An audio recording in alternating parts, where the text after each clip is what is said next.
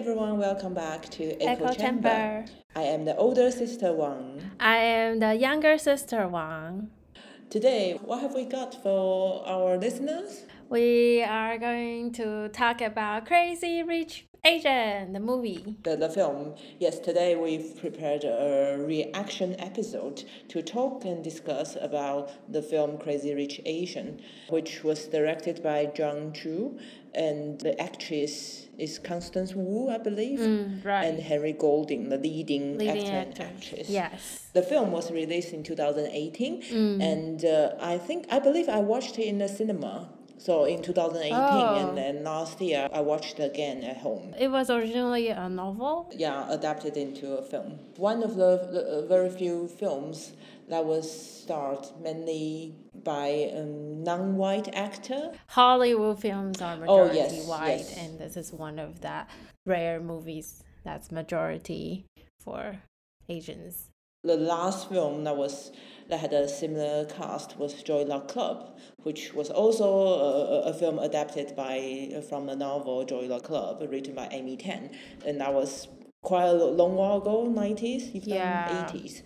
I think that was why I went to the cinema to mm. watch it, and I enjoyed it not only because it's ethnicity, but because the plot. Some the plot was fun and it was quirky and funny. I like it too because it has some modern components. They have like a scene that people texting each other and information spread through the internet. I thought you were going to talk about oh, how rich. As always, we have a little disclaimer before we dive into more discussions. Anything mentioned in this podcast is based on our personal experiences and potential misunderstandings. Listeners should not assume anything in this podcast is based on facts.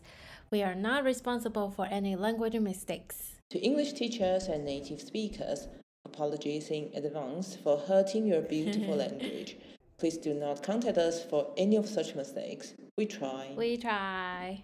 Shall we start with a little plot summary? Sure. So Rachel Chu is a young professor in NYU and she's been dating Nick Young for a while. Nick's best friend is getting married in Singapore, where Nick is from.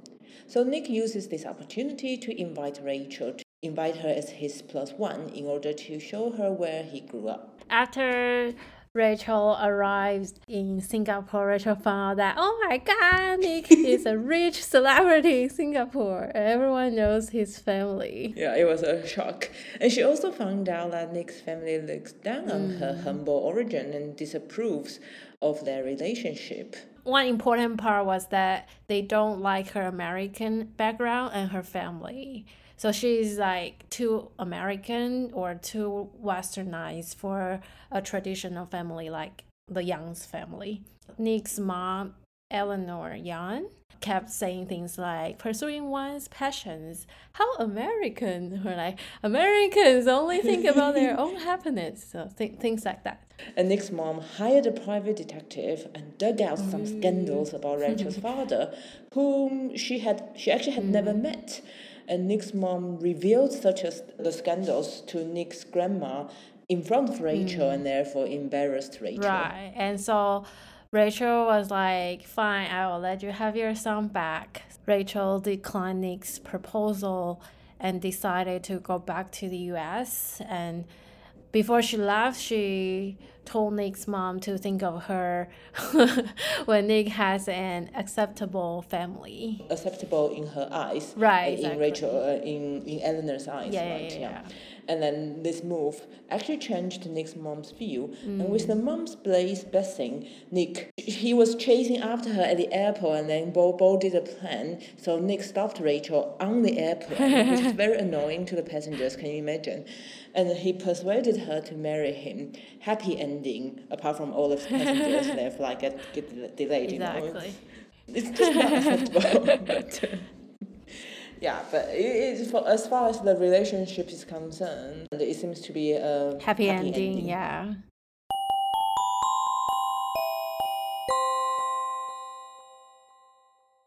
We picked several memorable things or um, topics to, to Right. discuss. And the first one, I, I, will, I raised this because I don't think this is an issue in the USA, but in the UK at least, when we talk about Asian, often in the majority of time it's used to mean Indian, oh. probably due ah. to the historical reason as Britain colonized India for hundreds of years, and therefore when they talk about Asian, most of the time they mean India rather than the Far East. However, in in U.S. context, I think Ameri- uh, Asian usually means Chinese, uh, Far East. I actually don't know, but definitely not just Indians. Well, at least like in UK, maybe the first thing came into your mind when you heard Asian, you will think of Indian. But that's I don't think that's true here. I don't know, but it, like I didn't grow up here, but maybe I would think of Chinese, Vietnamese, or Japanese, yeah. Korean, etc. So more like um, geographically like East, Asian, yeah, which in also include Indian, but less limited. Yeah, exactly. I found it interesting, and there's definitely um, historical yeah. reasons. And then you also taught me a term, right? Yeah, that's a new term I learned. That's called B I P O C. Do you, do say BIPOC? I actually don't know. I've never heard people pronounce it. I only read it. Okay. Yeah, maybe people say it. I didn't know they are actually talk like saying this term. This word stands for Black, Indigenous, and people of color. This term was created probably last year during 2020 because there were a lot of movement activities about race racial discriminations in the united states. Um, so i found it very interesting. For me personally i i, I don't like the idea of people of color because for me it was it, it seemed to suggest okay the norm is white and then the yeah. The other is already suggested in uh, an abnormal. Right. So when people start to use that term, I start to notice my own skin color. It's like I have to look at myself mm. as oh, this is the color of my skin. Which is interesting, right? Because you don't even you don't really think you, exactly. people of color to start yeah. with. Although this is actually the politically correct terms, and people use these terms to be that they want to be polite and respectful, but it meant well, yeah. But it actually pointing out the difference between people in some way. Mm. So the first time I heard of it, eh, because I was added to a group of the BIPOC. I know I'm Asian, but it's probably the first time I'm kind of labeled maybe mm. by people saying like okay you yeah. are people like one of them like of, of people of color i was like oh mm. okay this is how how you see me yeah so it's just some observation because when i saw crazy rich asian it's either okay in the um, american context we're probably talking about uh, like pan chinese uh, culture but if it's in british um, context i would think about South Asia. And then another interesting subplot that that's also quite a serious topic is on Nick's cousin mm. Astrid. Who's Astrid? She is Nick's cousin. She's a very pretty like celebrity, Singaporean socialite. She like she got like great education. She graduated from Oxford and uh, because she's rich. Uh, after she went back to Singapore, she hosted all those like charity fundraising events. Like it's like royalty kind of. She's successful. She's already rich, and then she's successful and smart. Exactly, exactly. And I, I remember the thing. She just went into a jewelry shop, and then she's got like VIP treatment, and then they show her all these earrings, and, and then she's just like, "Oh, fancy, nice. Uh, could I pack these three, please?" and however, in the film, the main plot around Astrid was about her marriage because she married for love and she's married to a quote a normal guy mm. because she's so successful therefore in her marriage she tried everything to not make it awkward in front of her husband. She went shopping, buying fancy jewelry, but then she went home and uh, hid everything everywhere mm. so hmm. that her husband wouldn't feel bad about not not being able to afford all the um, luxurious like life things. styles. Yeah. So she did her best to try not to make her husband feel inferior in terms of earning ability or how successful they are in in their respective business. Right. Did it work? It didn't, right? Right. He had an affair, and I think she found out, and she was really sad. And they had a argument, and they decided hmm. to break up. To get a divorce. Yeah. It, it was funny because her husband was saying, okay, fine, I, I'm going to pack and I will leave you and our son, our, our flat too, so that you can you know, continue living here. She gained much more confidence by saying, huh, no, actually, I have. I don't know, like, I don't remember the exact number, but she's like, oh, I have 12 flats all over Singapore. I don't care. I can stay which, wherever I want. I don't Yeah. even need your protection. Whereas before, she was pretending to be, to be, would you say she's pretending to be weak or need, need, needed? Just for the sake of Yeah. the tradition value that men should be manly. Exactly. I think her husband wants to be more dominant, maybe, or at mm. least show his dominance. And she was trying to make him feel like he's the dominant one. Neither of them were happy. And yeah, in that scene, they just finally, you know, expressed their true feelings. I was actually curious then why did he marry her at the first place? Because he definitely knows she is rich. She was rich. Yeah, Yeah, and it- it wasn't a successful. new yeah. thing. Yeah, it doesn't. It didn't seem like he wanted her money either, right?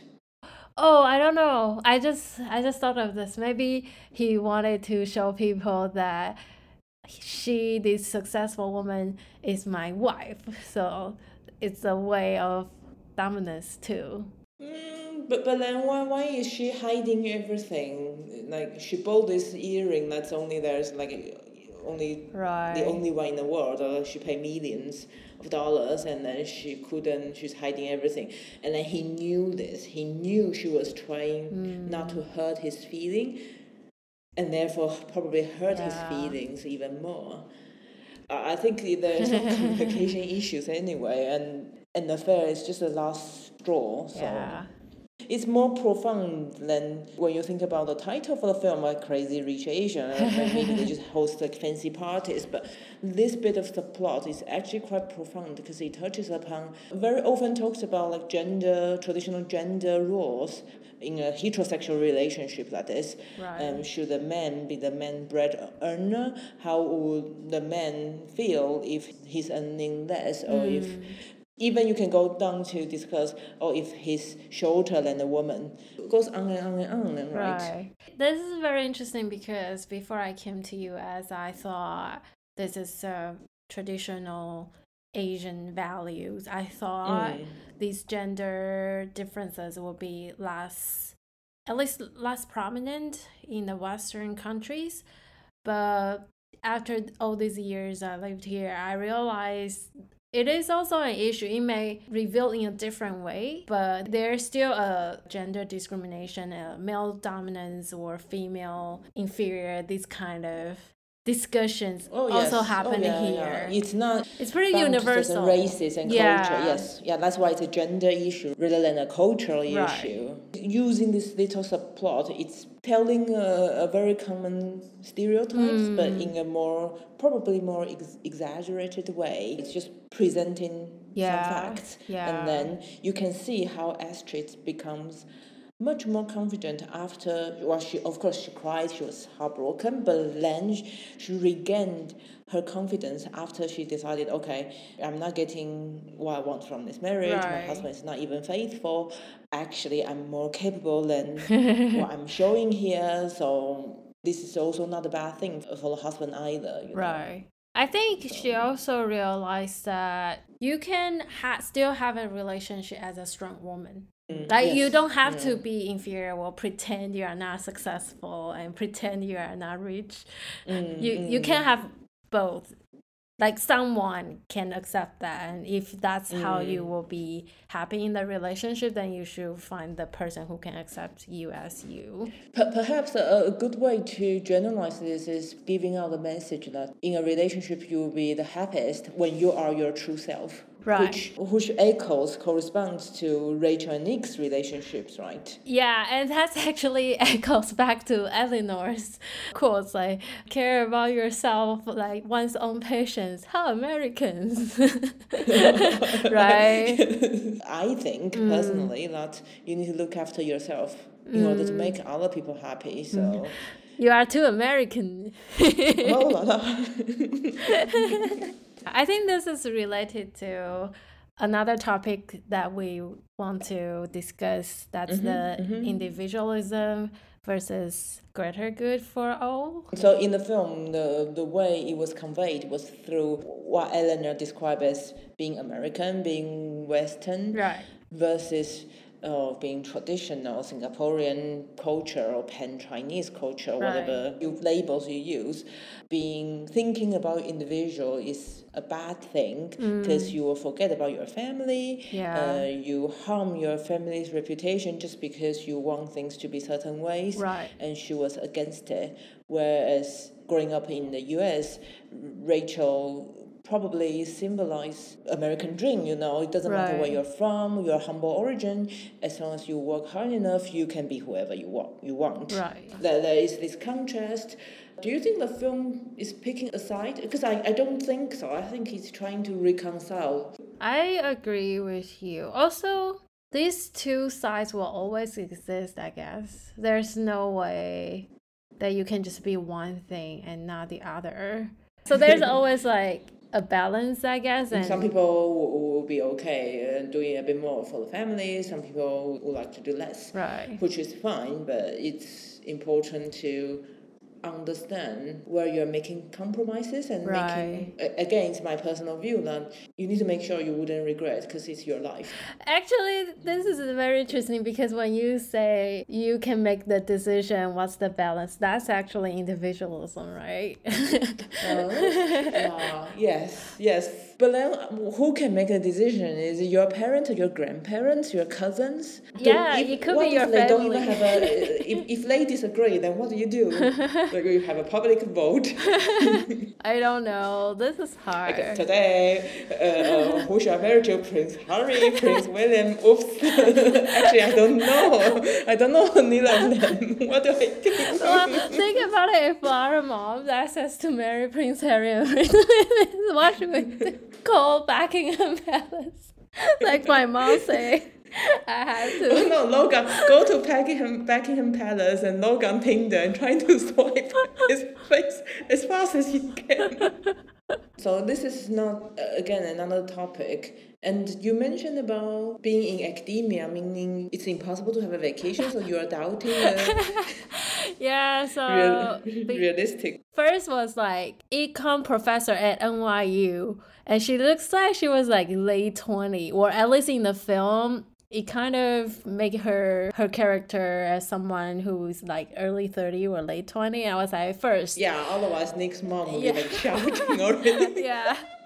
That was that okay. That's like a whole other topic to talk about. How can you become an NYU professor at the age Yes, of I was like, 30, wait. let's say? That's not realistic. So, like, at least people in my field, it's not uncommon to have your first uh, tenure track offer in your 40, even later. So, 40. yeah, like, it's not uncommon. Okay. Yeah.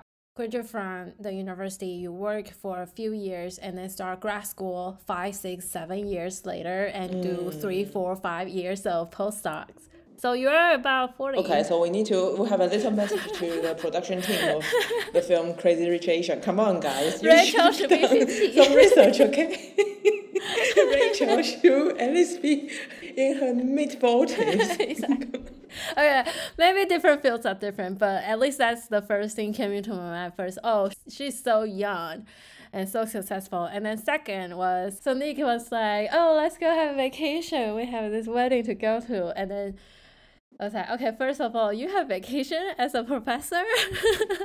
How is it possible? and then, okay, fine. And then when she was there, she never touched her laptop. She didn't answer any emails. She wasn't like writing her grades. like, how is that possible? all the traumas I had in academia. Okay, another message from the production team. Come on, be realistic. exactly. She should be using her laptop at least 80% of the time in the film. She'll be like, I don't care about boyfriend. I want some grant. oh, that's true. I think Eleanor will be like, I can fund your whole research for your entire life. Leave Nick young. Oh, yeah. okay, we need to interview someone from NYU to understand. Maybe it's just easier in NYU, you know. Mm, maybe they're smarter. yeah, that's also true.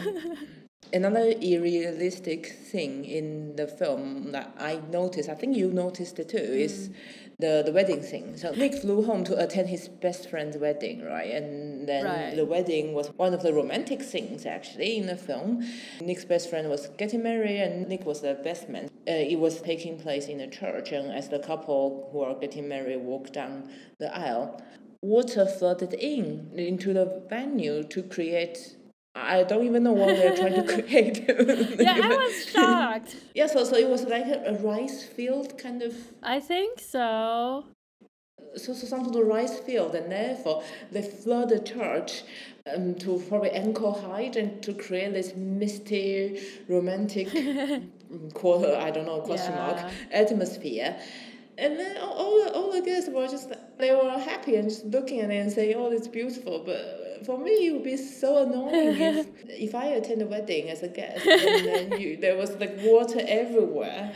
It's yeah. I, I, don't even know what they were thinking. I know it's all about the logistics, right? Because I was like, okay, if I was the bride, my gown will be all wet. Like it's yeah. impossible for me to walk elegantly like I, like, I don't know how yeah. she does that. And then it's just weird because I think she was still wearing a long gown. Yeah, I think a, a wedding so, gown. Right. So later, I saw online someone said I don't know whether that's true, but I saw well on the internet someone said that represents for many generations of children. Yeah, I don't know. Maybe that's somewhere in the yeah, world that's because, because water is linked to um, prosperity. Yeah, yeah, right? yeah, yeah. I think so. Someone said that, but I'm not sure. So there's a line between having water fountain to symbolize promising future and flooding your wedding venue. That's true. That's why we are not rich because rich people can think of these kind of things and still. Or rich people can keep their, their gown dry. Exactly. Our imagination are too limited. Yeah, so that leads to the next topic about wealth, right? Mm. It's called Crazy Rich Asian. Yeah. And then I think after watching the film, one of my thoughts was, okay, I'm definitely not rich. exactly. I don't know if I can say I've seen that kind of cra- crazy rich people. Yeah. But have you heard of? I know like some of my classmates, their family may be better, like better off. Yeah, mm. better off. But they all seem pretty down to earth. At least at school, they don't, you know, show off stuff, things like that. I've heard of again. I don't know anyone in person, but I've heard of. It's not necessarily Asian, but but like people throwing fancy birthday parties. Oh, okay. Like a rent random town hall for, for oh, birthday I parties. See. and yeah, it was basically like a ball and yeah. everyone was dressing up, but I wasn't invited sadly, so. Sidetrack, talking about birthday. When I came here, I realized our birthday party is a thing. Like kids, when they were like even in kindergarten they all hosted a birthday party for each other. Mm-hmm. if it's your birthday everyone's like oh happy birthday. What's your plan? When it was our birthday my mom mom's always said oh birthday is the the like the tra- yeah sad mom tragic day. yeah exactly. But that's, that's so different. I think this is related to the individualism and family value yes. part. Here, I feel like a birthday, you own a day. That's your day. You should celebrate your birth in Taiwan, or at least in our family. It is a common thing in, in Chinese. Yeah, I culture, think so. Chinese, Chinese culture to view birthdays not through the, a celebration of your own birth, Right, but right, through right. the sufferings, Oh, the sufferings that you potentially impose on, on your mom. People still celebrate it, but they put less emphasis on your day. It will just be like our whole family is happy that you come to the world, you join our family, not just focus on you own this, I mm. guess. And then the last thing we listed was whether Nick is a douchebag. I think yes. Jump to conclusion. I was so shocked. So when Rachel was But what, um, what could he have done to change the like he already he stopped the plan and then pissed off all the passengers. I mean, he could have prepared her much better. She knew nothing. Oh yes. If it Yeah, was, he didn't yeah. reveal he was rich. He just like hi, I'm Nick. Yeah. if it wasn't Pac Ling, Rachel's good friend, she would be miserable. I think Pac Ling Mm. was like her savior in the whole thing. yes, because so she was uh she was her classmate Yeah, when they were studying together, and then she went back to Singapore, and therefore, um, during Rachel's trip, she not only attended this wedding, she also visited her, her best friend back Right, in Rachel. university yeah, day. yeah. It was um, Ling who said. Oh, it's your boyfriend called Nick Young. Nick Young, Yeah. not Nick Young. And then like, there's apparently there's only one Nick Young in Singapore. It's the, the rich one, the rich and famous Yeah. one. It's like a, they're literally like a royal family in Singapore. But Rachel knew nothing until she actually arrived in Singapore. Yeah. And Pac Ling also warned her that Nick family would be like very tough to please. And she was like, Oh, but Nick is not like that. And Ling was like, even if he's not like that, his family could be like that. You are dealing with a family, not just Nick, which I think Rachel didn't understand yeah. at the start. I guess from in that sense, yes, Nick is douchebag, or maybe he's too scared to reveal a lot because it's like, uh, I don't know if you're dating this normal, seemingly normal guy, and then one day he's like, you know, I'm actually the Prince Harry in Singapore. Can you imagine if you were Rachel? Yeah, it, is very hard. So I think it's not going to be very convincing unless unless he actually invited her Yeah. over and show her. But you're right, it was quite a quite a shock for Rachel, and it was unfair because she was alone in Singapore and being imposed like all, all these rituals and the family and mm. so many people. Yeah, it wasn't. I guess yeah, it it, wasn't, it wasn't a nice feeling. I just think Nick should be more thoughtful.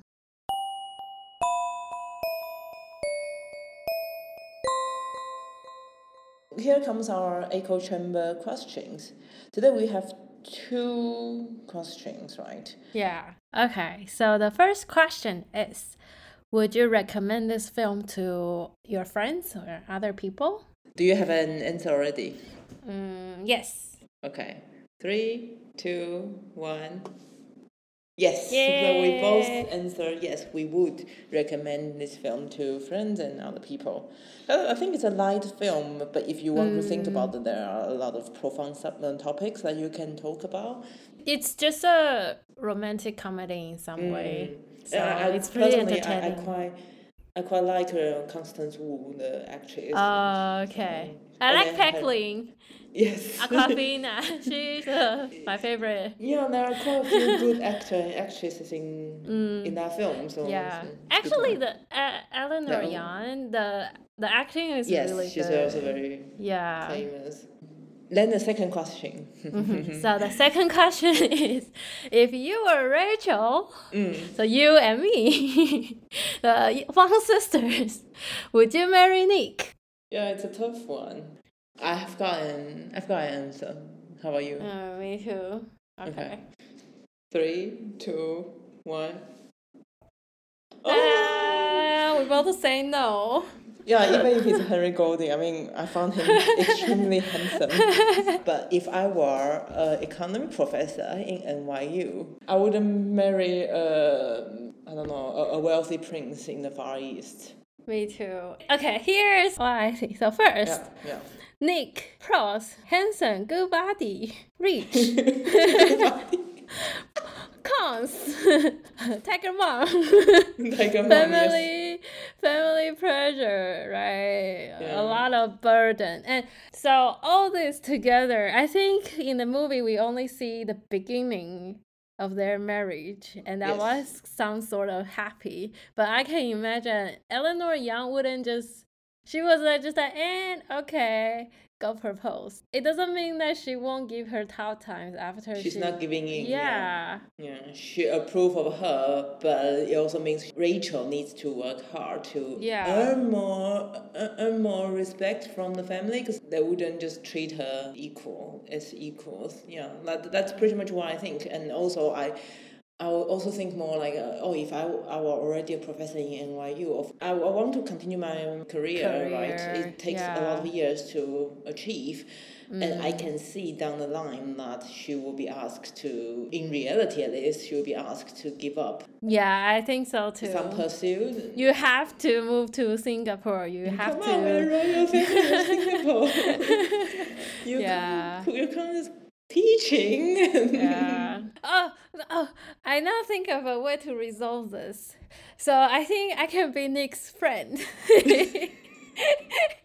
so still be my be the econ professor at NYU, but I can visit Nick in Singapore, join some parties, have fun, and come back. when I have financial problems, I Nick, oh, can you give me like a hundred k help. for my like research? Nick, you can ask Nick to like, oh, we will we will start a scholarship in your name. yeah, exactly, exactly. So Nick is not the the type for marriage then. He's the type of, of good friend when you in when you're in financial need. yeah, we will play the friend card. Put him in the friend zone. Nick. So we just friends zone Nick. I feel very sad. Like Henry Golding is so handsome. Like, can we? Can, can, can, why can't he just be? I don't know, less handsome? I'll be like, yeah, he's fine. Just be friends. Mm, okay, and that, that's our discussion about the film Crazy Rich Asian. Thank you for listening to our podcast. As we are developing new episodes, we are curious to learn what topics you are interested in. And welcome to leave a voice message to us using uh, whatever platform you're listening to this podcast. We will. I want to say we will listen to your feedback, but we might not be able to incorporate all the feedback. So yeah, but it will be it will be interesting to know what you think. Mm, yes, please let us know your thoughts. Thank you very much. See you next time. Bye. Bye bye.